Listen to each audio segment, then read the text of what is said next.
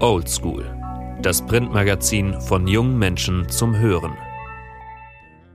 Die meisten jungen Menschen leben in einem einzelnen Zimmer. Im Oldschool Magazin gewähren einige von ihnen einen Einblick in ihren ganz persönlichen Lebensraum. Kevin öffnet uns mit seinem Beitrag die Tür zu einer Welt, die in der Regel verschlossen bleibt. Er lebt eingesperrt in einer etwa 10 Quadratmeter kleinen Zelle in der Justizvollzugsanstalt Adelsheim.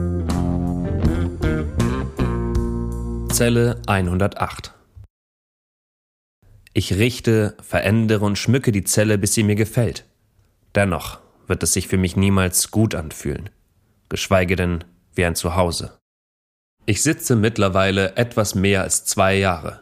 Ich muss aber dazu sagen, dass ich in dieser Zeit glücklicherweise oft einen Tapetenwechsel hatte.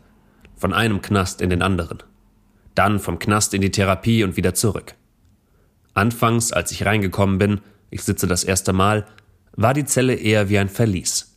Klar, in gewisser Weise ein luxuriöses Verlies mit Fernseher, Licht, Heizung und Wasserkocher.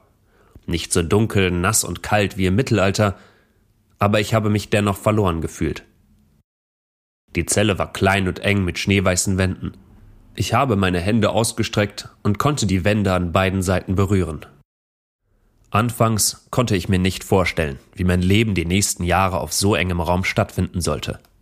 Die Einsamkeit erdrückte mich. Aber es muss ja irgendwie. Also fing ich an, diesen winzigen Raum einzurichten. Mit Postern und Bildern, einer Tischdecke, einem hellen farbigen T-Shirt über der Lampe, damit das Licht nicht mehr so grell ist und die Zelle farbig leuchtet. Ich wollte es mir trotz allem gemütlich machen. Hier findet alles statt, was draußen in einem ganzen Haus vor sich geht. Meine Zelle ist Küche, Wohnzimmer, Schlafzimmer, Waschküche, Esszimmer, Fitnessstudio, Barbereich und Büro.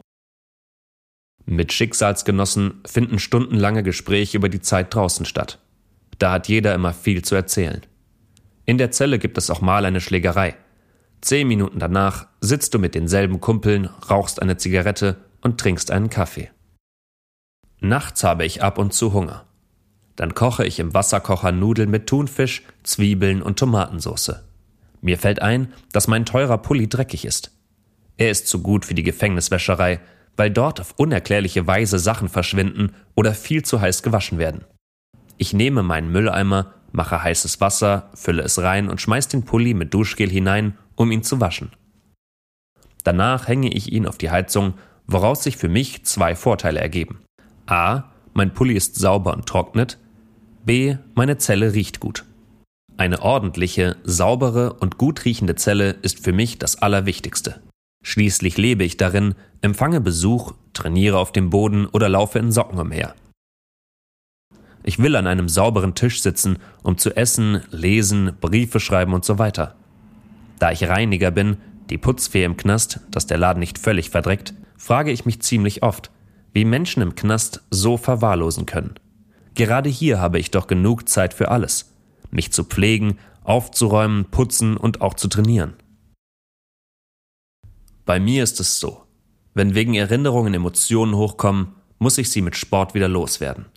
Dann nutze ich die Zelle als Fitnessstudio. Ich mache Liegestützen, Sit-ups, dann Dips, Planks und Ausdauertraining.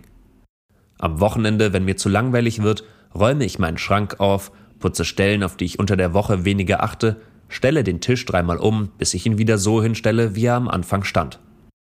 Ich richte, verändere und schmücke die Zelle, bis sie mir gefällt. Dennoch wird es sich für mich niemals gut anfühlen, geschweige denn wie ein Zuhause. Ich liege oft nachts wach, habe Gedanken an die Familie und frage mich, wie es ihnen geht. Ich denke daran, wie machtlos ich hier drin bin, wenn draußen einer für mich wichtigen Person etwas zustößt. Mir fällt auf, wie ich Dinge, die draußen selbstverständlich waren, mittlerweile mit komplett anderen Augen sehe. Zum Beispiel einfach nur ein Spaziergang durch die Natur. Seit über zwei Jahren sehe ich die Natur mit einem Gitter vor meinen Augen. Ich versuche nachts den Sternenhimmel zu sehen, was nicht möglich ist, weil das gesamte Gelände der JVA beleuchtet ist. Nur den Mond kann ich sehr gut beobachten und verliere mich dabei in Gedanken. Ich blicke hoch zu den Vögeln, beobachte, wie sie fliegen. Ich ertappe mich immer wieder dabei, wie ich hoffe, dass die Zeit schnell vorbeigeht. Das Leben ist zwar lang, aber ich will es nicht im Knast verschwenden. Ein Artikel von Kevin aus dem Oldschool Magazin Nummer 5 zum Scheitern verurteilt. Strafe und Vollzug. Gesprochen von Glenn Kasemeyer. Dein Printmagazin mit allen Artikeln, Bildstrecken und einem besonderen Layout kannst du dir bequem über die Webseite nach Hause bestellen. www.oldschool-magazin.de Folg uns auf Instagram, um die neuesten Updates zu erhalten. At Oldschool-Magazin.